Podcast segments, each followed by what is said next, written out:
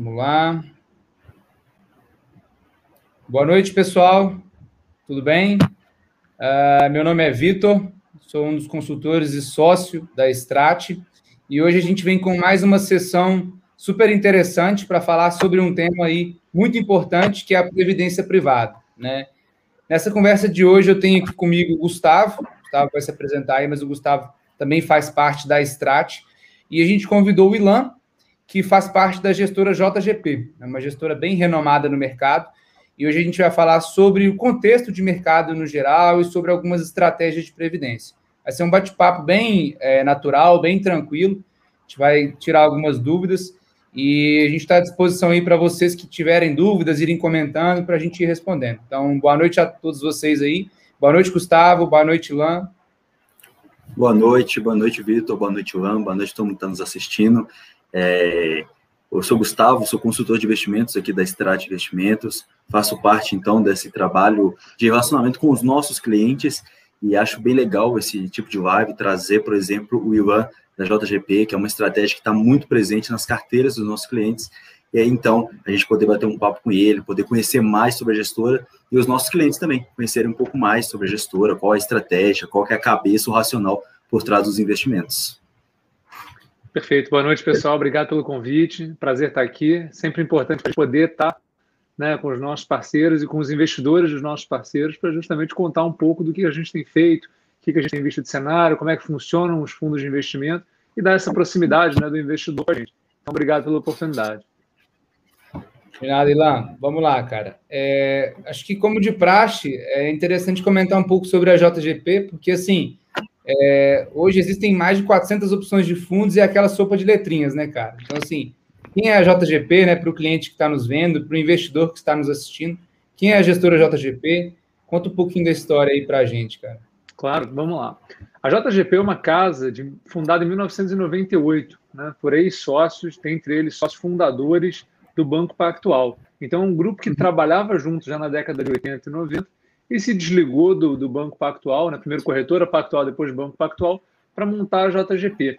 Né? É, eu acho bacana quando a gente conta a história desde o início, de uma casa que tem mais de 20 anos, né, de uma casa que realmente é uma das mais tradicionais, é uma das mais longevas aí do Brasil, porque eu diria que o nosso objetivo é, ao longo do tempo acaba sendo um pouco diferente das, dessas outras 400 opções de letrinhas que você falou aí, que, né, que, que o investidor tem a, a, a oportunidade de investir. Eu diria que na JGP a gente tem um compromisso muito mais de composição de retorno ao longo do, ao longo, no, no longo prazo né, para o investidor. Então a gente entende que nem todo ano a gente vai conseguir ser o, o top 5 ali de retorno né, no ano bom, é, mas a gente entende o seguinte, que ao longo do tempo a gente vai conseguir compor retorno para o investidor, sempre focando na consistência desses retornos né, e na preservação do capital. A gente entende que tem ano que é para ganhar dinheiro, tem ano que é para não perder dinheiro. É, é, isso a gente vai conversar mais aqui a, a respeito do, do, tema, mas em diversos momentos, desde que a casa existe em 1998, a gente passou por diversas crises, né, momentos aí, tanto no Brasil quanto no mundo, que foram é, de pânico nos mercados, e a gente sempre conseguiu remunerar de maneira é, satisfatória os portfólios que estão sob nossa gestão. Tá? É, hoje somos uma casa de 29 bilhões de reais sob gestão, então, eu falei para vocês que quando a casa foi montada em 98, né, tinha um grupo de profissionais que veio é, para tocar esses fundos, e a gente, durante 10 anos, ficou tocando apenas fundos multimercados. Então, hoje, desses 29 bi, 15 estão na parte de multimercados, e fora isso, a gente tem a parte de previdência de multimercados, né, que é a, maior, é a maior parte do, dentro de previdência. A gente tem a família de fundos de ações, que existe desde 2008. Tá? Essa é uma família de fundos que tem aproximadamente 4 bilhões de reais, também tem a estratégia de previdência né, de ações, e a gente tem a estratégia de crédito privado, né, essa família de fundos é a mais nova, que existe desde 2014, é, e que a gente também tem dentro dela uma estratégia de previdência de crédito privado, né, de renda fixa. Então, é, é basicamente, hoje, como está dividido né, os nossos, nossos ativos sob gestão, somos um time de 130 profissionais, como eu falei para vocês, né, os sócios principais trabalham juntos aí há 20, 30 anos, então, uma média de experiência de mercado financeiro bastante elevada. Né? No caso de multimercados, que vai ser o nosso maior foco hoje, quando a gente falar do fundo de previdência, por exemplo, o time de gestão de multimercados da JGP tem, em média, 26 anos de mercado financeiro. né? E é um time que está muito acostumado a trabalhar junto. Depois a gente entra é, mais em detalhes a, a, respeito disso. E aí, só para encerrar, né, para falar assim, com, inicial da JGP, eu sempre tenho gostado de comentar dos nossos grandes vetores de modernização, porque eu acho que é um tema super importante, inclusive tem tudo a ver com previdência. Né? Você pensar a longevidade. Não adianta eu dizer para vocês que está pensando na composição de retorno ao longo do tempo e pensando não só nos últimos 22, 23 anos, mas os próximos 20 anos, se eu não disser para vocês o que, que a gente está fazendo para chegar lá. Né? Então, eu diria que os dois grandes vetores de modernização na empresa são a parte de tecnologia. Né? Então, hoje a gente tem quase 20 programadores no nosso time, justamente para conseguir fazer processos de tomada de decisão cada vez mais eficientes. Tá? Então, a ideia é que se antigamente a gente gastava gastava um tempo do analista que estava vendo uma ação, catando dado ali, tratando dado para a gente chegar à conclusão.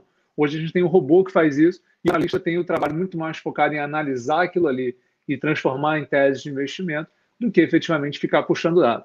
E a parte de ESG, que dá uma reunião por si só, né, dá uma apresentação por si só para falar de ESG. Convido a todos que não são iniciados no tema ou que nunca ouviram a JGP a falar sobre o tema, que entrem no nosso site, jgp.com.br, primeira coisa que aparece é a nossa primeira carta né, de ESG, a gente explicando todo o dever de casa que a gente fez nos últimos anos para conseguir incorporar esses fundamentos ambientais, sociais e de governança para dentro da nossa análise, que a gente, né, obviamente, já fazia aí há 20 anos, mas que com essas novas ferramentas tornou muito mais completo. Tá? Então, vou, vou parar por aqui para falar de ESG, depois, se vocês quiserem, a gente fala um pouquinho mais, mas eu diria que esses são os dois grandes vetores aí de modernização da companhia é, né, e ferramentas que a gente acredita que vão, vão fazer a nossa ponte para o futuro aí ao longo do tempo. Sim. É, você tocou num ponto muito interessante, Ilan, é, que é essa questão da, da tecnologia, né? E num contexto hoje que a gente vê, por exemplo, fundos quantitativos, né, tendo uma, uma grande aceitação pelo público, é muito legal ouvir, né, da JGP essa preocupação com a tecnologia à disposição do investidor. Né? Então, isso que você falou está completamente, completamente faz sentido, né? Porque hoje, se você tem à disposição uma capacidade de, né, de vamos dizer, minerar né, dados e informações de forma muito mais rápida, é um trabalho que você entrega com uma qualidade muito maior para o investidor, pessoa física, né? E falando sobre essa questão de trabalho de maior qualidade, a gente entra num, num tabu, né, que ele vem aí de anos, ele ainda hoje é um tabu, né, mas é, ele vem diminuindo ao longo do tempo, que é a, previdência privada. Né? A previdência privada, historicamente falando, ela tem uma, uma, é, uma posição, né, na grande maioria dos brasileiros, como uma estratégia que muitas vezes não trouxe retornos, né? Principalmente por a previdência estar atrelada ainda, a gente ter essa visão de estar dentro de bancos, você tem aquele relacionamento com o seu gerente, seu gerente te indica aquela previdência, e aí ser uma coisa quase que ancestral, né, Ilan? Às vezes dos nossos pais, dos nossos avós. Só que o que, a gente tem observado, né? E aí é uma opinião que eu gostaria que você compartilhasse, falando um pouco mais da indústria de fundos, da indústria de fundos em si, que é o seguinte: a gente tem observado casas que desempenham um excelente trabalho, como a JGP, fora da parte de previdência, começar a migrar para essa questão da previdência. Então, hoje você consegue ter uma equipe qualificada que faria a estratégia, né? A parte da previdência, só que você aproveita aí alguns benefícios que a previdência privada hoje tem. Eu acho legal a gente comentar disso também, se tiver espaço hoje, né? Você aproveita do know-how que o, o gestor tem dentro da JGP e tem alguns benefícios fiscais e tributários. Eu vejo que nesse cenário, cara, principalmente com assim uma diminuição das taxas de administração, quase que a zeragem né, das taxas de carregamento, Apesar de que recentemente eu conversei com um cliente que ele ainda paga taxa de carregamento. Eu falei com ele, cara, você está fazendo coisa errada, né? Mas brincadeiras à parte, é, como que você enxerga essa evolução do, da previdência privada em si no Brasil? E além disso, fazendo um paralelo, como que você enxerga essa, é, como é que eu posso dizer, modernização dos fundos começarem a entrar dentro da previdência para fornecer um trabalho de qualidade para o investidor final? Perfeito, ótima pergunta, Vitor. Vou até, até fazer um, só um pequeno parêntese aí do que você comentou antes, só para deixar claro, tá? A gente tem uma área de tecnologia bastante, é, bastante é, grande, né? Sênior e etc., mas a gente não tem fundo quantitativo, tá? Eu acho que, assim, eu entendi que você não está falando sobre a gente, mas é só para deixar claro para o investidor, hoje a gente não tem nenhum fundo quantitativo. A gente usa toda a tecnologia para dar suporte à tomada de decisão humana, tá? Então, isso é, isso é um, ponto relevante. É, e, inclusive, vale comentar sobre isso até para a resposta da Previdência. O que, que, eu acho que tem, é muito bacana quando você pensa em. É, acho que também tem, tem um preconceito do investidor que ele pensa em, poxa, mas eu vou pagar uma taxa de administração para uma gestora tocar né, o meu, meu produto. E, mas para que serve essa taxa de administração? Né? O que, que eu só estou dando dinheiro para uma pessoa? Como é que funciona isso? Na verdade, a taxa de administração e os fundos que cobram taxa de performance, também a taxa de performance, são a única forma de você remunerar essa equipe, por exemplo, de 130 profissionais, né, que está trabalhando 24 horas para gerir o seu portfólio no final do dia. Né? É, a gente toca aqui, a gente tem famílias de fundos diferentes, mas todo esse núcleo de inteligência, a gente tem 10 macroeconomistas, 10 analistas de empresa, 6 analistas de crédito, tem os 20 analistas de dados, né? tem toda a parte de suporte, todo mundo está ali trabalhando 24 horas por dia né, para cuidar do seu portfólio. Então, no final das contas, a taxa de administração é para remunerar você ter essa equipe completa que possa né, é, gerar conteúdo para que gestores possam tomar as melhores decisões de alocação para você, todos os dias. Porque, no final das contas, não é um portfólio né, passivo, em que o gestor vai lá, compra, aí vai para a praia, volta dois anos depois e fala: opa, como é que a gente foi aqui? Não funciona assim. É um portfólio, né, no, no caso da JGP, todos são ativos. Então, todos os dias, a gente está, antes de abrir o mercado, a gente está reunindo o time todo dizendo assim: pessoal, o que aconteceu de ontem para hoje mudou a cabeça. Como é que a gente está pensando nesse cenário? Será que faz sentido a gente continuar essa posição? Será que faz sentido a gente aumentar aquilo ali? Então, o tempo inteiro é, é, é bom deixar isso claro, né? A taxa de administração serve, é, na verdade, é como se fosse um serviço. Você contrata né, alguém para cuidar do seu portfólio todos os dias. E é isso que a gente se propõe a fazer aqui, é isso que o gestor né, faz né, no, no, final do dia. É, sobre a Previdência, e isso eu faço um paralelo com o que eu estava falando agora, né? A maioria dos fundos, na verdade, durante muito tempo de previdência, eram fundos passivos. Né? Você tinha um fundo de renda fixa que carregava ao longo do tempo, às vezes você tinha um fundo de renda variável que carregava ao longo do tempo, ou no máximo o gestor né, no banco, ele falava, ah, você é moderado, então você vai ser tantos por cento de renda fixa, tantos por cento de renda variável, e a gente vai carregar o portfólio. Não era essa gestão ativa da forma como a gente está falando. Né? E tinha exatamente essas taxas de carregamento, é, muitas, assim, muitos empecilhos para muitos empecilhos à eficiência dos fundos de previdência, vou chamar assim. Né? Isso porque a legislação, em grande parte, obrigava os fundos a ter um bom pedaço em renda fixa. Então, nenhum gestor ia querer montar um fundo sabendo que a parte que ele poderia efetivamente tocar ia ser muito pequena. O resto ia ter que ser renda fixa para seguir a legislação. O que aconteceu ao longo do tempo é que essa legislação se modernizou e permitiu que os fundos tivessem muito mais flexibilidade. Então, se antigamente o investidor ele tinha que escolher entre os benefícios da previdência e ou né, um, bom gestor e um fundo que seja eficiente, que tenha um, um, uma gestão ativa, agora, né, nos últimos anos, diria os últimos quatro, cinco anos, você pode unir essas duas coisas. Você tem todos os benefícios da previdência, né? Eu diria que o mais claro de todos para o investidor é o benefício tributário, que realmente faz muita diferença para o investidor é, né, em vida. E aí, obviamente, você tem, além disso, o benefício de sucessão, né, que vai, vai direto para o herdeiro, não precisa passar em, em espólio, nada disso. É, você tem isso combinado a fundos que são eficientes e que têm os gestores olhando todo dia para o portfólio. Tá? Então, realmente, a legislação, a mudança, a modernização, ela permitiu com que muitos gestores de estratégias ativas pudessem também ter dentro das suas famílias de fundos estratégias voltadas para o investidor de previdência. Tá? Eu acho que isso é um, assim, é um benefício para o brasileiro excepcional, porque né, a gente aqui o quanto que você deixa de acumular ao longo do tempo, por exemplo, num fundo de multimercado, num fundo de renda fixa, porque a cada seis meses você paga já, né, você já antecipa os 15% de imposto de renda que você, que você teria que pagar no final. Né? É, isso já, já, já come um pedaço, um pedaço importante do seu rendimento. É, fora isso, você ainda tem, no caso da Previdência, se você pega uma tabela regressiva, um imposto no final que é só 10% do rendimento, no caso de um VGBL. É, então, no final das contas, você paga muito menos do que você pagaria se você estivesse carregando um fundo tradicional. Então, eu diria que realmente a legislação ela permitiu que a gente tivesse fundos é, muito eficientes na, na maneira de gerir e também muito eficientes na maneira tributária. Sim, e uma coisa que eu percebo na sua fala e lendo, vendo, estudando sobre, é que anteriormente uma previdência privada era muito cara para uma gestão muito passiva. E agora, com essa modernização, agora mesmo com suas taxas de administração, que não é um problema, de fato, é a forma de se remunerar o, a equipe que se trabalha por trás de um fundo, atrás de uma previdência, de qualquer uma dessas formas. Hoje, quando você vê com uma gestão muito mais ativa, aquilo se tornou barato. Aquilo, então, agora que temos uma gestão ativa, uma gestão em cima, que acompanha, que está por conta daquele, da estratégia daquele fundo, você paga muito menos do que você pagava anteriormente com uma gestão muito passiva. Então, as taxas de administração eram altas, eram taxas altas, inclusive essas taxas que estão tá sendo extintas, como a taxa de carregamento, que eram taxas que, é, que vai até o poder de aporte do, da pessoa no próprio fundo, do, do cliente no fundo.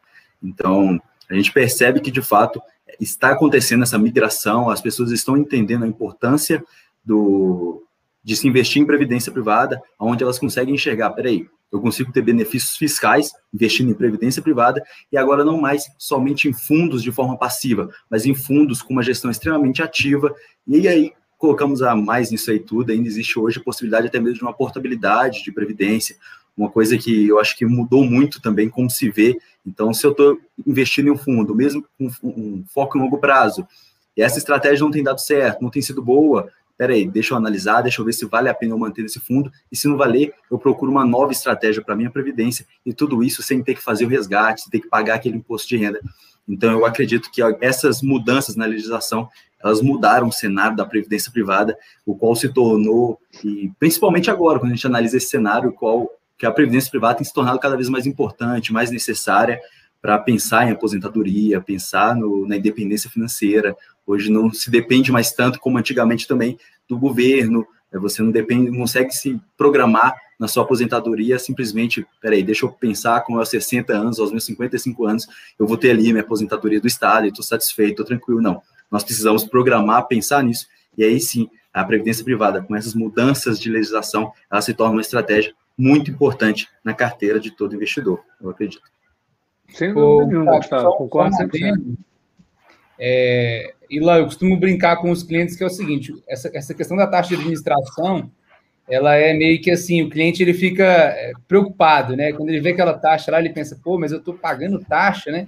Eu sempre costumo brincar, cara, você teve lá a rentabilidade, né? Sempre tem o cuidado de falar, cara, essa rentabilidade que você está vendo aqui já é excluída da taxa de administração e da de performance. Então, pô, se o fundo consegue te gerar 150, 160, 200% do CDI já retirando a taxa de administração e ou performance, cara, eu estou super satisfeito e eu gostaria que você estivesse também. Então é um trabalho que ele vem aí é, de formiguinha, né, cara? Não sei como é que vocês imaginam isso aí dentro, mas assim, a gente como consultoria, quando vai explicar sobre estratégias, etc., é um trabalho de formiguinha. Só que ainda a gente vê que o cliente ele tem dificuldade em entender essa lógica. Então, esse ponto que você trouxe de, cara, a gente tem uma equipe por trás, tem tecnologia embarcada, tem processos, tem pessoas por trás, e nada mais justo do que ser remunerado por isso, porque é o trabalho de vocês, né? Então, eu concordo totalmente com a sua fala. É, até porque, né, Vitor, é importante, cada investidor tem a sua forma é, de ganhar dinheiro. Alguns são médicos, outros são engenheiros. Se o investidor tiver que parar o dia dele para ficar tocando o seu próprio portfólio, ele acaba sendo ineficiente, porque ele, primeiro, não necessariamente ele, ele tem o conhecimento e ele tem as ferramentas para ter todas aquelas informações que uma equipe né, super sênior tem, que faz isso há, há 20, 30 anos tem, é, e ao mesmo tempo está perdendo o tempo que ele deveria estar tá dedicando para a atividade produtiva dele, que é a profissão dele, que é a dedicação dele. Então, assim, fica realmente. É, é, ao longo do tempo, eu acredito que, que o investidor veja claramente que isso justifica você pagar uma taxa de administração, porque a rentabilidade dos portfólios ao longo do tempo supera muito o que ele conseguiria fazer né, na física, lendo jornal, tentando entender de finanças é, e, e, operar nos mercados. Até assim, é, falando até em relação a fundos, tá? Eu costumo fazer uma analogia que isso aí é igual condomínio. É, imagina se você morasse num prédio e você não tivesse o síndico para tocar o prédio. E até algum momento que ia acontecer alguma coisa na portaria, e quem resolve? Ah, eu resolvo, não, você resolve. Então é por isso que você, né, ou tem um síndico dentre as pessoas do prédio, Aí tem as pessoas que, que, que pedem para o filho tocar o portfólio, o irmão, o tio, etc., que é o, é o síndico que mora no prédio, ou então você contrata um síndico profissional. Então, o síndico profissional, ele está ali porque ele tem experiência daquilo ali. Então, possivelmente, na primeira vez que tiver que fazer uma reforma da fiação elétrica, como aquele síndico já trabalha com isso, ele vai contratar uma, uma empresa que ele já conhece e, às vezes, vai fazer desconto para ele. Então, acaba que a taxa ela vai se pagando ao longo do tempo pelo expertise de, de ter um profissional dedicado para cuidar do seu condomínio, no final das contas. Né? O fundo nada mais é do que um condomínio de investidores. Se cada investidor tivesse que fazer as mesmas operações que o fundo de investimento faz, né, só que de maneira global, as, os custos que o investidor ia ter operando aqueles ativos todos os dias iam ser proibitivos.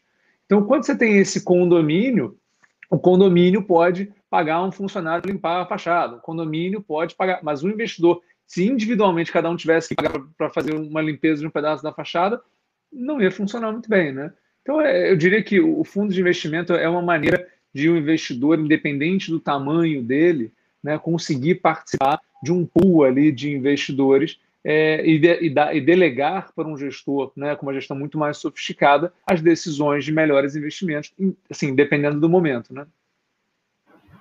Isso mesmo. A gente, a gente até usa bastante esse, falando com os clientes, é. esse comparativo com o condomínio, é algo comum que a gente usa muitas vezes, para explicar o porquê que faz sentido e até mesmo como que é, essa gestão, no fundo, ela pode trazer uma diversificação muito maior do que o seu patrimônio sozinho conseguiria fazer.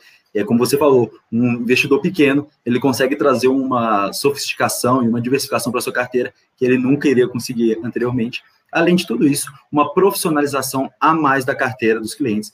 Então, é, o fundo de investimento, a gente olha para o gestor, por isso que é, é muito legal a gente poder bater esse papo, porque a gente conhece mais sobre os fundos nos quais eh, nós indicamos, nos quais nós aconselhamos e alocamos as carteiras dos nossos clientes. Então, nós conhecemos mais sobre isso e aí nós podemos ganhar cada vez mais confiança e entender, peraí, esse fundo é muito profissional, é de fato uma profissionalização a mais na sua carteira. E para falarmos claro. um pouco sobre a forma que é profissional, a profissionalização da carteira, eu vou entrar mais de forma enfativa em determinado fundo, um fundo que a gente usa bastante, então muitos dos nossos clientes provavelmente têm composto na carteira de investimentos, um fundo de previdência que é o JGP Sul América Previdência.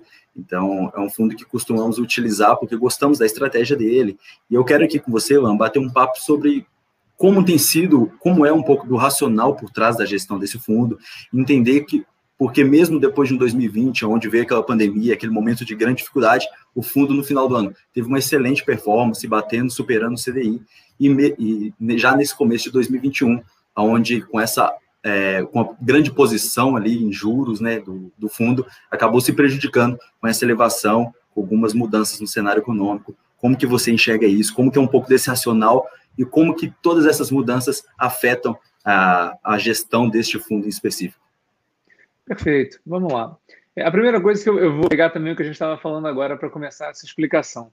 É, mesmo os gestores super experientes, né, não podem tocar um fundo sozinho na nossa cabeça aqui. A gente acha que, por mais que você tenha 50 anos de mercado financeiro, e a gente tem, né, nosso principal sócio tem 50 anos de mercado financeiro, mas ele não pode, a gente, assim, ele não, ele não, não, não nem tem vontade de tocar, tomar todas as decisões do fundo sozinho. Então, como é que a gente organiza dentro dos nossos multimercados tradicionais, tá? que não, não é um fundo de previdência?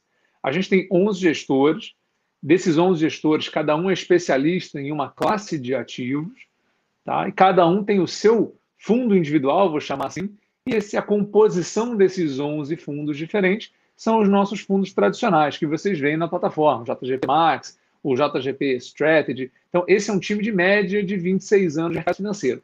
O, por isso que eu estou falando, né? Ninguém, ninguém toca sozinho o fundo.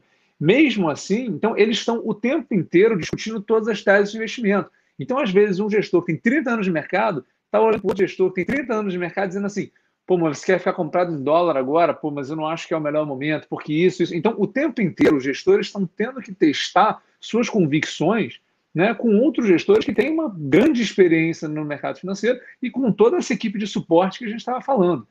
É, como é que funciona na prática a gestão do fundo do, do, do Sul América, né, da Previdência? A gente pega, na verdade, é um, faz um colegiado desses gestores do multimercado tradicional, tá? Então, notadamente é o pessoal com renda fixa e câmbio. Então, tem um colegiado desses gestores com o gestor dos fundos de ações. Então, você tem aí quatro gestores que tomam as decisões conjuntas diariamente. Então, como é que, como é que, então qual é a diferença do fundo tradicional para o fundo de previdência? A diferença é o seguinte: para o fundo tradicional, como cada um tem o seu, o seu book, né? cada um tem o seu fundo individual, vou chamar assim, cada gestor tem autonomia para montar o seu portfólio. Então, eles vão discutir, mas cada um no final do dia tem o seu. O que for consensual entre os gestores e tiver um horizonte mais médio e mais longo prazo, entra para o fundo de previdência. Ou seja, se dentro do fundo tradicional você tiver um gestor que está comprando dólar e o outro não está comprando porque já acha que foi muito, esse é um, um, um, trade, né, uma posição que não vai entrar no fundo de previdência, porque afinal de contas não é consensual. Ao mesmo tempo, o fundo de previdência vai ter posições que a gente entende que a maturação são mais médio e longo prazo. Tá? O que os gestores costumam dizer é o seguinte: se a gente estiver aqui na live com vocês, que tiver alguma notícia importante, eles vão correr para ver como é que está a posição do fundo tradicional, do JGB Max, do JGP Strategy. O previdenciário vai dar tempo de acabar a reunião aqui, reunir o time e falar, pessoal, mudou nossa tendência de juro longo prazo? Mudou a nossa tendência de câmbio longo prazo, de ações? Não mudou? Então, beleza, então a gente pode continuar. Ah, mas isso vai então quer dizer então que tem várias posições que acabam trazendo volatilidade, né, balanço na cota no fundo de previdência que não necessariamente vocês têm no fundo tradicional? Sim. Quer dizer exatamente isso. Vou dar um exemplo claro, né, que esse mês, por exemplo, de fevereiro, foi um mês que, que a gente sofreu nessa posição. A gente, ao longo do tempo, a gente pensa o seguinte: se o cliente ele vai se, se aposentar daqui a 5, 10 anos, é, e ele tem o dinheiro no fundo de previdência, faz sentido ao longo desse tempo, em especial num país como o Brasil, a gente não ter uma proteção para o poder de compra desse investidor? Né? Para a gente não faz sentido. Então, por exemplo, em vez de parquear caixa, em vez de eu ter uma posição de caixa né, no CDI ali ao longo do tempo, quando eu não tiver grande convicção do que fazer com o dinheiro naquele momento, eu prefiro parquear num, num título que é atrelado à inflação. Por quê? Porque eu tenho certeza que ao longo do tempo, mesmo se a inflação decolar, o investidor que vai se aposentar daqui a 5 ou 10 anos tem o seu poder de compra, de certa maneira, preservado. Tá? Só que isso tem um custo. Né? Quando você faz um título atrelado à inflação, é, sem hedge, vou chamar assim, sem a proteção para a parte que é pré-fixada do cupom, o que acontece é o seguinte: se você tiver o juro subindo hoje, aquele dia a cota vai cair. E não é que o, investidor está perdendo dinheiro necessariamente naquilo. Tá? Se você comprar hoje uma NTNB, né, que é o título atrelado à inflação, e ela está pagando, vamos lá, uma NTNB para daqui a três anos, e ela está pagando inflação mais 3,5%, eu estou dizendo para você o seguinte: se você carregar até o vencimento, você vai ganhar exatamente a inflação observada mais 3,5%. Só que é possível que você compre esse título hoje, amanhã tenha notícias de deterioração fiscal no Brasil, piora a política, e aí você vai ser extrato amanhã e você vai dizer assim: estou perdendo dinheiro. Na verdade, não é que você está perdendo dinheiro, é que o seu título que você comprou ontem, como hoje tem o mesmo título disponível no mercado, é, valendo mais, ele está ele tá valendo menos. Né? É igual quando você vai vender um carro usado, você vai vender seu carro usado. Seu carro usado é fantástico e vale 100 reais, tá? Só que você vai no Web Motors lá e aí os carros iguais ao seu estão vendendo por 80 reais. Então o que, que vai acontecer? Por mais que o seu carro seja muito melhor do que os outros e ele continue valendo aquilo ali, é, na comparação as pessoas talvez vão querer te procurar menos. Então hoje, naquele, né, naquele, naquela faixa de preço, você, o seu carro não está não está comparativo, então ele acaba tendo que valer mais, acaba depreciando isso. Agora, se você carregar ao longo do tempo, você não perdeu o valor daquele título. Então, o que acontece é que você às vezes adiciona volatilidade ao fundo, adiciona balanço ao fundo, mesmo sem estar incorrendo em perdas, em especial em perdas permanentes de capital. Tá? Então, esse é, por exemplo, é, é uma posição que a gente costuma carregar no fundo ao longo do tempo, são é, títulos atrelados à inflação. Ao mesmo tempo, a gente pensa o seguinte: no fundo de previdência, para o cliente vai se aposentar daqui a 5, 10 anos, faz sentido não ter uma posição estrutural em bolsa? A gente acha que não. A gente acha que pensando a longo prazo, faz muito sentido em termos de risco e retorno você ter uma exposição, por menor que seja, em ativos de renda variável. Só que isso, em períodos curtíssimos de tempo, dois meses, três meses, é muito possível que isso incorra em perdas para aquele investidor. Tá? Vou dar um exemplo do ano passado. Né? Vocês comentaram que ano passado, mesmo com a pandemia, os nossos fundos andaram muito bem. Mas se o investidor tivesse no fundo da, da Sul América em março e visse o fundo caindo 1,25 no mês, porque foi aquele momento em que a bolsa sofreu muito, é, né, ninguém sabia muito bem como é ia ser a volta da pandemia, e tinha investidor desesperado na época ligando dizendo assim, peraí, gente, vocês têm posição em bolsa, vocês têm posição em inflação e, e, e a bolsa está caindo não sei quantos por cento no mês, 15% no mês, você vai ficar com isso mesmo? A gente falava assim, olha, a gente realmente prefere ficar com isso porque a gente acha que nesse preço faz sentido ter esses ativos e que ao longo do tempo eles devem voltar. E aí, né, no mês seguinte, porque voltou muito rápido, ninguém sabia que ia voltar tão rápido assim, o fundo subiu 3,6 de volta e recuperou muito rápido o que tinha perdido. Mas isso não é uma regra, né? Às vezes você tem um título que demora um pouco mais de tempo para voltar.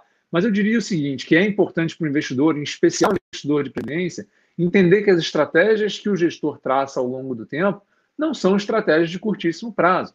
Então, tem muitas posições que a gente faz aqui, não pensando em um mês. Pode ser que em um mês ou dois meses as posições sejam negativas, mas se a gente resolve manter ao longo do tempo, é porque a gente acha que ao longo do tempo isso vai se reverter. Tá? E como já aconteceu aqui diversas vezes, não só no fundo de previdência, que existe desde 2016, mas desde 1998, quando a gente montou a JGP. Tá? Se vocês pegarem os nossos fundos mais antigos aí, o mais antigo do Brasil, né, o JGP Red, ele existe desde 1999. É, assim, desafio os investidores a olharem o gráfico de um fundo como esse e verem quando foram as grandes crises globais. Né? Você não encontra isso. Por quê? Aí você assim, pode olhar assim, é, 11 de setembro, pode olhar máxima desvalorização do, do real, crise de 2008, você vai ver que os fundos conseguiram né, superar o seu benchmark, né, em especial em períodos mais longos. Mas é importante que o investidor tenha é, é, é, é paciência e compreensão que nem todo, né, nenhum fundo ele é a prova de, de erros o tempo todo. Então, às vezes a gente erra, né? E o gestor, no final do dia, é, ele erra muito mais do que acerta, tá? Isso é, isso é, é, a verdade. Eu acho que o segredo que a gente busca aqui é conseguir fazer com que os nossos erros não pesem tanto no portfólio, né? E que nossos acertos consigam ser é, compositores de retorno ao longo do tempo. Então, é, é, é muito do que eu acredito que é o, é o poder da gestão. A gestão não é só é, ficar carregando o que a gente chama de beta no mercado, né, que é aquela alta correlação com o mercado. Se você quiser um fundo de multimercado que só ganha dinheiro quando a bolsa sobe, talvez você não precise do fundo. Você pode comprar Ibovespa e carregar ao longo do tempo. Se você só tem um fundo de multimercado que só sobe quando o juro fecha, talvez você possa comprar o pré sozinho, né? Você não precisa do, do, do gestor. Eu acho que o nosso desafio aqui é conseguir buscar assimetrias de risco né, quando elas aparecem. Vou dar um exemplo do ano passado. A gente estava muito é, cético, né? a gente estava muito preocupado em janeiro e fevereiro sobre a China estar em lockdown. Isso muito antes da gente saber que ia ter uma pandemia global. Naquele momento a gente olhava os preços dos ativos e a gente falava o seguinte: olha, é barato fazer uma proteção, por exemplo, via Bolsa Americana, é barato fazer uma proteção via petróleo, porque se realmente é, é esse, esse esse lockdown na China ele atrapalhar a cadeia produtiva global, isso vai afetar os preços ativos. Então, comprar proteção neste momento é assimétrico. Né? Se eu tiver errado, eu perco pouco, mas se eu tiver certo, eu ganho bastante. Que foi muito do que aconteceu no ano passado. Então, a gente o tempo inteiro está buscando essa assimetria de risco e a gente não tem obrigatoriedade nos produtos em estar tá comprado em nenhuma classe de ativos. Tá? Então, a gente, se a gente acha que agora está sem opção, não, não tem grandes ganhos para ter em bolsa, a gente não precisa ter bolsa. A gente vai ter, às vezes, uma posição pequenininha.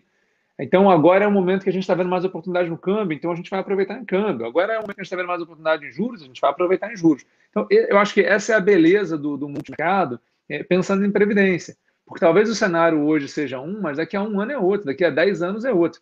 Então, o gestor ter essa flexibilidade de surfar diferentes classes de ativos, eu acho uma prerrogativa muito interessante pensando no investimento aí para quem vai se aposentar daqui a muitos anos. Tá? Então, é, é, aí entrando na parte do que, que né, de como é que foi esse ano. Esse ano, na verdade, a gente teve dois, é, duas posições que foram detrimentais para a performance do fundo.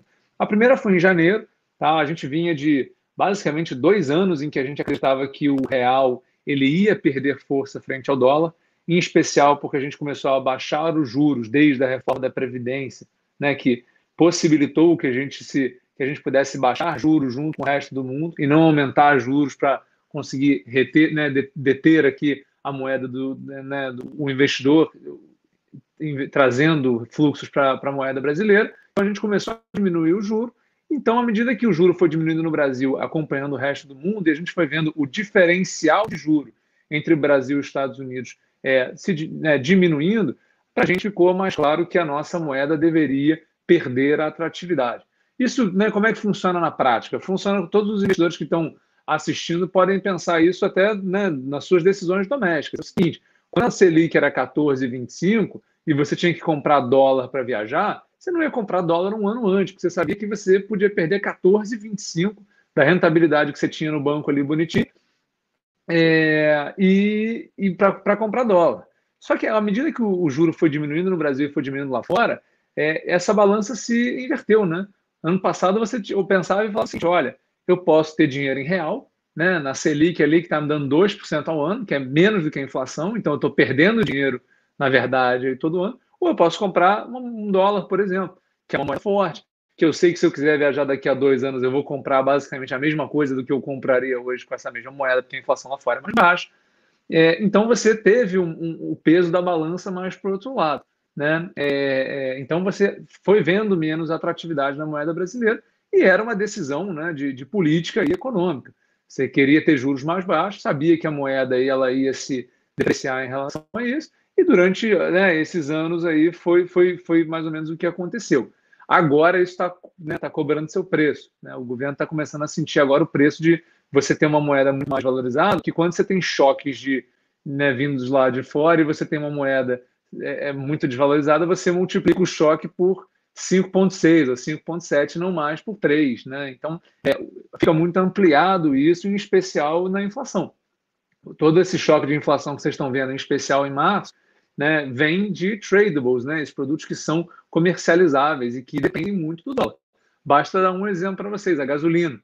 Né, é, né, a, a, gente tinha uma previsão de inflação, o mercado tinha uma previsão de inflação muito mais perto de entre 3,5 e 4 para o final do ano. E com esse choque todo, é, muito por produtos que são atrelados ao dólar, a gente está falando hoje uma inflação para o final do ano de 5 e pouco. Né? Então, é, mudou, mudou é, razoavelmente o cenário porque a gente tem um câmbio desvalorizado. É, e isso né, foi uma opção que foi feita lá atrás. Na nossa cabeça, isso vinha acontecendo nos últimos anos, mas teve, teria uma oportunidade na virada do ano para ter uma reversão. Tá? Não vou entrar em grandes detalhes, mas só para dar alguns, algumas razões para isso. Por exemplo, à medida que o mundo está voltando a acelerar, os preços lá fora estão voltando a subir, você tem as commodities, de maneira geral, subindo os preços, né? o que a gente chama de reflação.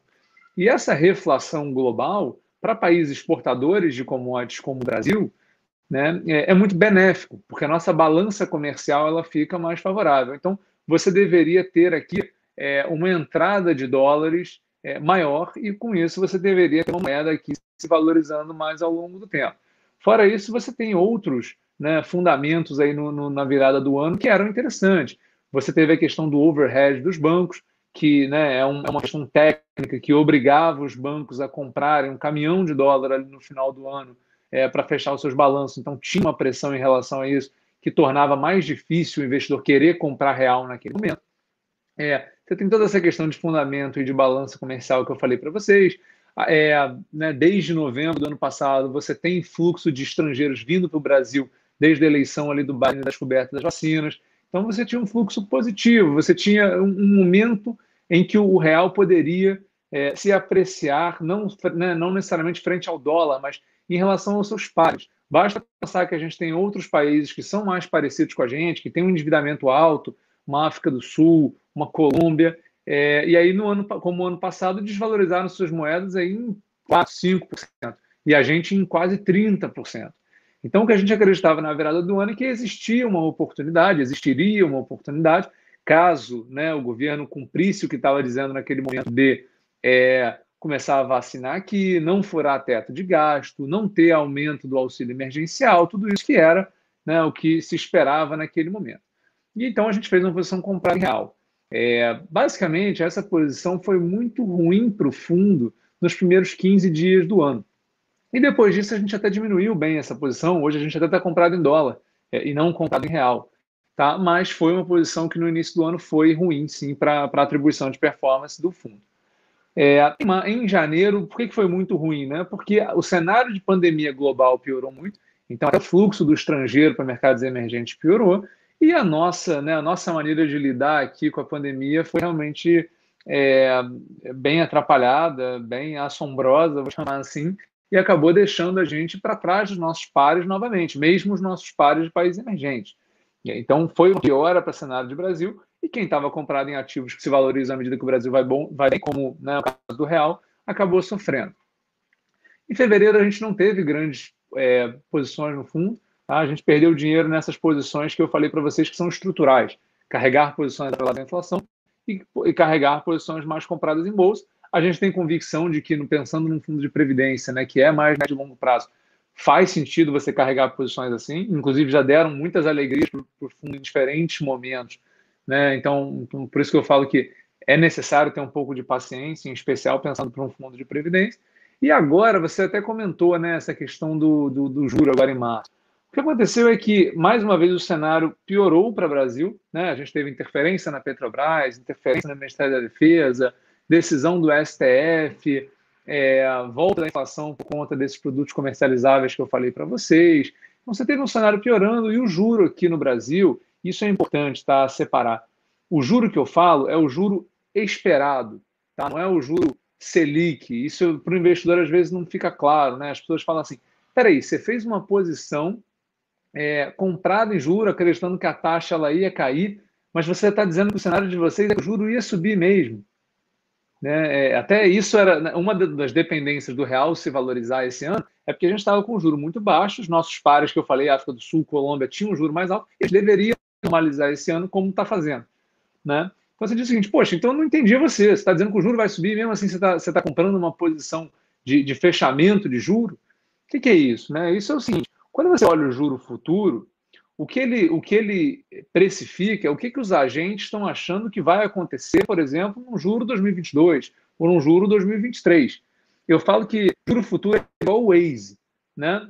Quando você pega o Waze para sair de casa para ir para algum lugar, se você encontrar o trânsito na esquina, não quer dizer que você vai chegar mais tarde do que o Waze estava dizendo, porque afinal de contas o Waze já estava precificando que tinha trânsito na esquina. O que, que muda efetivamente? Muda quando você pega o Waze e fala o seguinte: não, olha só, o Waze está olhando aqui para a última hora, só que agora já acabou a hora do rush, então agora deve melhorar muito. Então, esse é o jeito que você diz o seguinte: ok, o Waze está me dizendo uma hora, mas eu acho que eu vou chegar em 40 minutos. Então, comprar, né, você comprar é, juro, é, acreditando que vai ter fechamento na curva, é simplesmente dizer o seguinte: hoje, olhando um 2023, está é, tá dizendo que o juro médio daqui até lá é, 5, é 6,60. Só que para o juro médio ser 6,60 e o juro hoje é 2,75, significa que o Banco Central tem que subir o juro bastante, né, mais do que 6,60, para que a média chegue aí, e por um longo tempo, né, porque ele não vai pegar e subir 3 pontos na próxima reunião. Então, a gente montou uma posição porque a gente acreditava, mesmo não sendo muito otimista com o cenário de Brasil, tá? pelo contrário, a gente acha que o cenário de Brasil é muito desafiador por conta do fiscal, por conta né, do antecipação do calendário eleitoral, é, a gente realmente tem um problema pela frente, mas a gente acha que o mercado está colocando muito prêmio né, nesse juro para frente. Então a gente montou uma posição acreditando nisso e foi uma posição que deu algum calor aí para os nossos portfólios, né, porque todos os dias de, de, de março, em especial na segunda quinzena, todos os dias as notícias para o Brasil eram cada vez mais negativas e todo dia se colocava mais prêmio nessa curva de juros. Tá? A gente continua acreditando que o que tem hoje de, de preço na curva de juros faz sentido você ter essa posição pré, tá? Porque né, é, um, é um aumento é, expressivo de juros num país que está patinando para voltar a crescer e que por conta né, da demora com as vacinas a gente está voltando ao lockdown. Então não é tão trivial dizer que o Brasil vai crescer muito esse ano, vai se recuperar muito rápido. A gente acha que é difícil, a gente acha que o calendário de vacina é, né, ele tende a ir se atrasando aos poucos, e lá fora também né, piorou bastante. Se lá fora era muito bom em novembro e dezembro, hoje ele já é de certa forma duvidoso. Você já tem os preços subindo lá fora e por isso né, o juro tendo que subir lá fora. E quando o juro sobe lá fora, aquilo que eu comentei para vocês, o diferencial de juro é importante que suba aqui também. É, né, vários países que não iam subir juros esse ano já estão começando a subir juros porque o Estado está subindo o juro dele e não quer ter a sua moeda né, desvalorizada em relação ao dólar.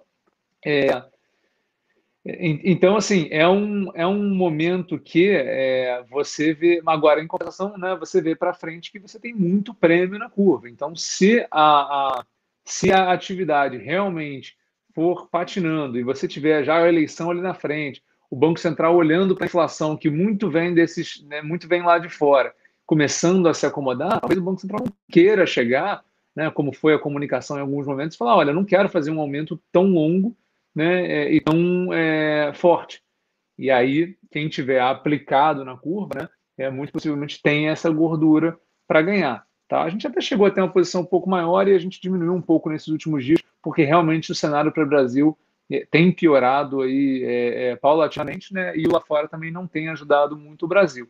Então, é, mas assim, hoje, em termos de posições, a gente continua com as nossas, nas nossas posições atreladas à inflação mais longas. A gente tem essa posição um pouco menor, né? Mais no pré aqui no Brasil para curtinho, 2022, 2023 principalmente. Pequenas posições compradas em bolsa, em especial Bolsa Brasil, e hoje a gente tem uma posição também comprada em dólar contra real. Então é isso, é assim que está o portfólio hoje. E aí vocês vão me perguntar o seguinte: ah, então significa que daqui a uma semana, se eu vir o dólar subindo, vocês vão ganhar dinheiro com dólar? Não necessariamente, tá? Essa é a nossa posição de hoje. Significa que se agora o dólar subir 10%, pode, pode, eu garanto para vocês que o fundo vai estar, tá, né, vai tá subindo porque está comprado. Eu acho que a gestão ativa, grande parte da gestão ativa que eu comentei para vocês, né, com vocês, é, também significa você reavaliar o portfólio todo dia. E às vezes, os, quando os fatos mudam, a gente tem que também poder mudar o portfólio de acordo com os fatos, que foi o exemplo que eu dei em relação ao real no mês de janeiro. Tá? Então, me, me, desculpa, Gustavo, me estendi um pouquinho aqui para responder essa pergunta, mas eu acho que é bom fazer esse apanhado, até para o investidor entender como é que funciona no dia a dia. Né? A gente está com uma posição, a gente está reavaliando a posição, aconteceu um fato global que mudou a nossa cabeça em relação a isso, a gente reavaliou a nossa expectativa de inflação, talvez a gente queira reduzir uma posição, aumentar uma posição, ou virar uma posição no caso do câmbio. Então é, é muito assim que funciona né, o nosso dia a dia aqui, e por isso né, que a JGP tem uma predileção importante por ativos de alta liquidez. Essa é uma coisa que acontece muito no, no Sul América, porque ele tem CP no nome, então muita gente acha que é um fundo de crédito privado.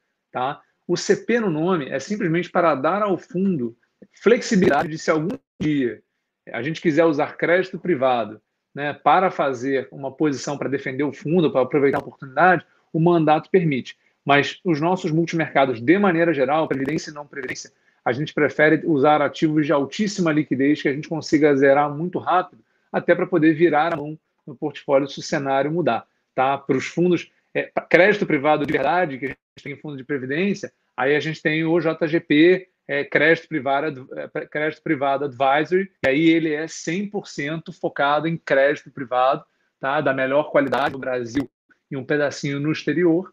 É, e aí sim a gente pode né, conversar mais sobre esse. Também tem no site para quem quiser saber um pouquinho mais da estratégia. Mas aí, se você quiser um fundo de crédito privado, a gente tem fundo específico né, para essa estratégia. A mesma coisa para ações.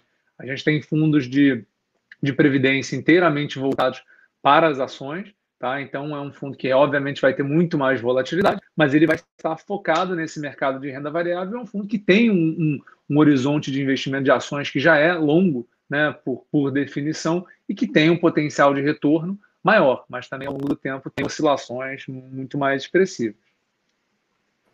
Não, não, Ilan, foi, foi exatamente isso que a gente queria saber mesmo. O que, que aconteceu, qual foi a estratégia, o que, que vocês viram errado. E só para os nossos clientes, o Ivan falou muito bem, o mercado ele opera muito através de expectativa. Então não é exatamente naquele momento em que aconteceu algo que o mercado ele vai precificar. Não, ele já precificou aquilo muitas das vezes anteriormente, porque ele já tem uma expectativa. Igual já existe uma expectativa de um novo aumento na taxa de juros na próxima reunião do cupom. O mercado já está precificando esse aumento dessa taxa de juros, mesmo que ela não aconteceu, porque o mercado ele quer sempre sair um pouco antes do que de fato acontecer. Exatamente, exatamente isso. E, é, em relação ainda ao você já falou um pouco para nós aqui, Léo, mas eu gostaria de saber agora de uma forma mais clara é, quais são as expectativas da JGP para a inflação, tanto aqui no Brasil quanto fora. Você mesmo já disse que a, a, o, os juros americanos está subindo, então existe uma expectativa de inflação lá fora. É, qual é a expectativa, como que a JGP vê isso e como que ela pretende se proteger disso? Boa é, pergunta. Até um ponto, Vamos lá. É, só um ponto aqui, um adendo, cara, é, que eu acho super legal de comentar. Uhum é, para ouvir também um pouco da opinião de vocês, que tem muito a ver com essa pergunta do Gustavo, é, essa maneira com que o Banco Central está conduzindo isso. Porque, assim, ao nosso ver, a política monetária americana, né, o Fed, ele tem tido um tom um pouco mais de deixar as coisas rolarem em vista dos dados de desemprego lá fora e do tom estimulativo, né, que o Biden recentemente teve com o aporte trilionário e com mais esse aporte agora que o Biden quer em relação à infraestrutura. Então, assim, como que você tem qual é a visão da JGP, né, em relação a essa postura, né, comparando Brasil e Estados Unidos com relação à inflação e, e, e tomada de juros, né? E comentar um pouco também sobre esses estímulos, cara, porque a gente viu aí recentemente, num ponto que é, a gente não falou ainda, que eu acho super legal de comentar, que foi a alta das treasuries, né? Que são basicamente os títulos de longo prazo americanos, devido a esse movimento né, de é, incentivos fiscais e monetários que tem acontecido lá fora. Então, como que vocês têm observado isso e como que vocês acham que pode impactar, talvez, na carteira é, Brasil? Beleza, vamos lá. Assim, como é que é o mecanismo de transmissão de inflação? Né? Como é que funciona isso? Funciona da seguinte maneira: é, os, os, negócios ficaram fechados por conta da pandemia, você tinha menos dinheiro circulando, né? a velocidade da moeda ela diminuiu. E aí, à medida que você tem esses estímulos e a economia volta, é, a acelerar, é, os, né, o lojista que ficou ali sem reajustar preço durante dois anos, porque ele não tinha como reajustar, porque estava difícil de vender mesmo preço estático, ele começa a poder repassar um pouco mais o preço. Ou então, né, no caso do Brasil, você teve um ajuste de estoque, então você teve que reacelerar a produção, então por isso você cobra o, esse valor. Então o, o, o preço das coisas começa a subir. Né? À medida que esse preço começa a subir, o Banco Central está olhando ali o modelo dele de previsão de inflação, ele está dizendo o seguinte: ok, se eu tenho uma meta de inflação, nos Estados Unidos o Banco Central tem um duplo mandato, né? Ele olha a meta de inflação e também olha a meta de crescimento. Ele olha e fala o seguinte: ok, vai crescer mais ou menos o que eu estou esperando, mas ah, os preços estão acelerando mais rápido do que eu gostaria, então por isso eu vou ter que subir o juro para dar uma esfriada nesse aquecimento e não deixar ser um, um aumento tão grande assim do juro, porque a economia está acelerando muito. Então a gente pode crescer de maneira saudável, né, mas sem os preços estarem acelerando muito e acabarem com a estabilidade ao longo do tempo. Né? O Brasil é, o Brasil é, é craque em entender essa questão de, de inflação que acaba com a estabilidade financeira ao longo do tempo. Isso até é uma analogia que eu gosto muito de usar, né, que eu ouvi há muito tempo atrás e que, e que eu acho que faz muito sentido para quem gosta de história, é muito legal. Na verdade, assim, os Estados Unidos nunca teve um problema de uma hiperinflação né? Os Estados Unidos teve problemas de depressão, né? de, de, de, de ter decrescimento todo ano, mas nunca teve problema de hiperinflação. O Brasil teve problemas de hiperinflação, a Europa teve problemas de hiperinflação.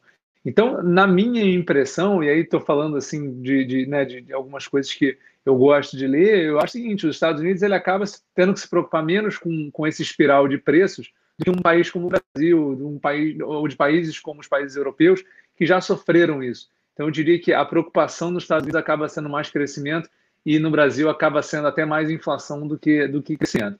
Como é que a gente está vendo esse pacote todo de estímulos, né? esse, esse novo pacote, porque já teve dois pacotes de estímulos muito importantes nos Estados Unidos. É, isso, sim, isso tende a trazer né, o crescimento dos Estados Unidos para níveis de crescimentos asiáticos. Né? A gente está falando que o crescimento nos Estados Unidos esse ano é, vai ser algo como um crescimento chinês, de, de média da, da, daqueles anos de, de, ouro da China. É, muito mais do que vai crescer a China ou mais do que vai crescer a Europa. É, então, com isso, o que a gente espera é que, ainda mais no momento de juros subindo, é que você tenha uma valorização global do dólar. Né? Porque pensa como você como investidor. Você quer investir num país que te paga juro maior ou menor? Maior, beleza. Mas esse país, ele, ele, ele cresça mais ou menos? Que ele cresça mais. E você, como é que é o endividamento? Não, ele tem um endividamento tranquilo, porque afinal de contas ele é o único que pode emitir dólar. Então, na verdade, o título americano, né, essa Treasury, né, é, ela fica muito mais atrativa do que você pensar num título europeu ou num título brasileiro, à medida que né, é, esse, esse dólar fica mais forte e ainda assim a Treasury está pagando melhor, que é essa abertura de juros lá fora. Então, o que a gente espera ao longo do tempo é, é que os Estados Unidos têm um crescimento mais robusto, até porque tem uma economia muito mais flexível que a nossa, né, um mercado de trabalho muito mais flexível que o nosso, então consegue se recuperar muito mais fácil. Uma outra analogia histórica né, que, também já, já vi várias vezes o pessoal usando aí desde que começou a pandemia. Né? Warren Buffett costuma dizer para você não apostar contra os Estados Unidos. Né? Você pega né, Pearl Harbor, por exemplo, quando, quando os japoneses atacaram Pearl Harbor, você vê que os Estados Unidos não estava pronto para entrar na guerra, não tinha indústria bélica daquela forma e tudo mais. E aí, em pouquíssimo tempo, assim, se organizaram de uma maneira que toda a indústria automobilística, ou todas as indústrias, viraram para a parte bélica e construíram um arsenal gigantesco, foram para a guerra, né? Não preciso dizer para vocês o que aconteceu. Mas, o, mas assim, no, no, final das contas, é um país que tem uma capacidade de adaptação e de responder aos seus problemas de maneira muito forte. Então, a mesma coisa do mercado de trabalho. Começou a pandemia. Você via que as empresas podiam demitir os seus funcionários, mas à medida que foi melhorando depois, né, antes da segunda onda, a recontratação era muito rápida. Aí você vê um mercado de trabalho como o mercado brasileiro que tentou implementar isso, e aí você vê, não, mas aí tem que conversar com o sindicato. Não, mas aí você não pode demitir e fazer assim. É, mesmo o auxílio emergencial não ajudava quem dava emprego. Então você, o desemprego foi, né, foi, foi lá para cima. É, né, a gente vê desemprego 15%. Desemprego 15% é porque muita gente parou de procurar emprego. Então diminuiu a população ocupada, mas também diminuiu a população economicamente ativa, que é quem estava procurando emprego. Então, se você tivesse mantido a população né, economicamente ativa de antes da pandemia, a gente já está com desemprego acima de 20%, 22%, 23% na virada do ano. Então, assim, realmente é um, é um país aqui que é mais difícil de você fazer essa retomada. A gente tem hoje é, complicações importantes né, em relação ao nosso fiscal. A gente não consegue economizar dinheiro para pagar a nossa dívida, que beira hoje né, quase 100% do, né, do, do nosso PIB. Então, o que eu estou dizendo é o seguinte: você pode emprestar para aquele seu amigo que você sabe que ele economiza dinheiro todo mês para pagar, e você fica tranquilo. Você pode até, até emprestar bastante dinheiro para ele, porque você sabe que todo mês ele economiza dinheiro e te paga. Outra coisa é você fazer um pequeno empréstimo para um amigo que você sabe que todo final de mês ele tem mais dívida do que ele tinha antes. Aí você fala assim: aqui eu tenho um problema. Né? Então, por isso que é difícil de comparar né, um, um, um endividamento americano do endividamento brasileiro. Né? Ainda mais porque ele pode emitir moeda. Então, na, na nossa cabeça, é, você tem aí um, um, cenário que é desafiador para o Brasil, e em especial com essa antecipação do calendário eleitoral, a gente acha que pode ser muito nocivo para o fiscal. Né? De um lado, você vê o Lula no Twitter dele dizendo: Poxa, é, o ministro da Fazenda está de fiscalismo barato, porque os Estados Unidos têm a dívida PIB muito maior que a nossa e não está preocupado com isso. Né? Aí você fala assim, bom, beleza, né? Então vamos torcer para o Bolsonaro falar exatamente o contrário, para pelo menos alguém defender o fiscal. E não parece ser isso, né? Que o governo tem defendido. A gente está com um baita problema de orçamento, porque tudo passa no Congresso e no governo por mais gasto, e nunca por menos gasto. Então, assim, é uma situação complicada.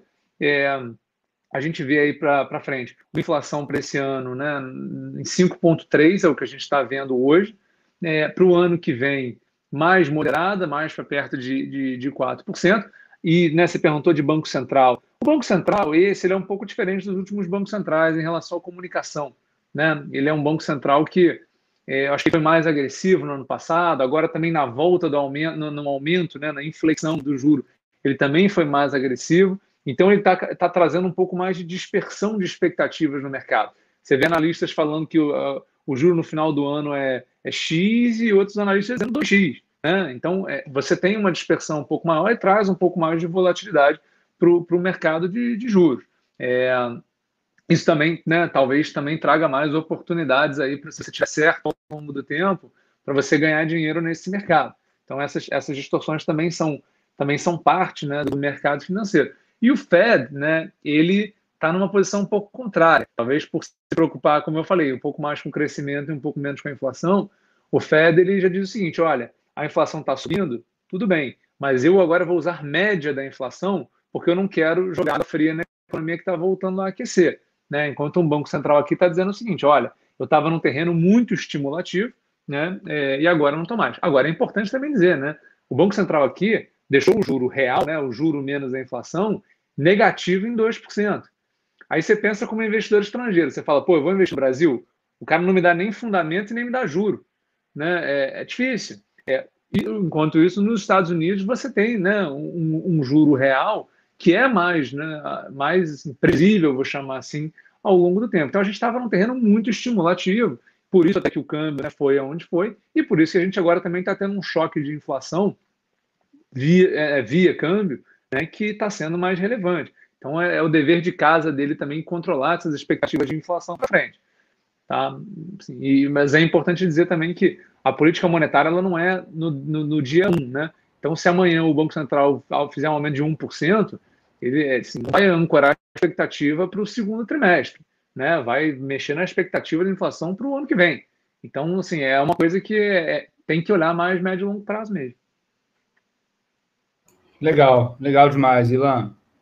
Acho que deu para passar por vários pontos, né? desde o cenário macro, a questão de previdência, importância, falar um pouco sobre a casa, JGP, e, assim, é, foi uma live que foi bem esclarecedora, acredito, para todos que assistiram. E quero te agradecer em nome da Strat, né, em nome da, da parceria que foi feita, né? Agradecer o seu contato, agradecer a sua disponibilidade por estar aqui conversando com a gente sobre um assunto aí que, é, mesmo na pandemia, ainda está em voga, né? Que são os investimentos. Eu tenho certeza que passando essa pandemia, a gente podendo encontrar, se abraçar isso aí vai melhorar mais ainda. Então, queria te agradecer, cara, por, pela sua disponibilidade, pelo seu tempo.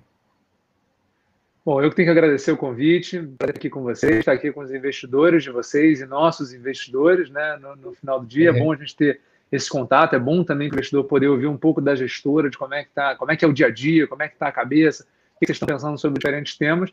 Eu espero poder ter esclarecido, né, dúvidas aí dos investidores e aproximar um pouco essa relação aí que a gente tem. Ilan, muito obrigado, tá? E fico à disposição para conversar sempre que possível. A Strat também, da nossa parte, a gente está à disposição. Eu vou encerrar a live. Um abraço para todos que assistiram, né? Uma ótima semana aí para todo mundo, pessoal. Um abraço. Um abraço, pessoal. Obrigado.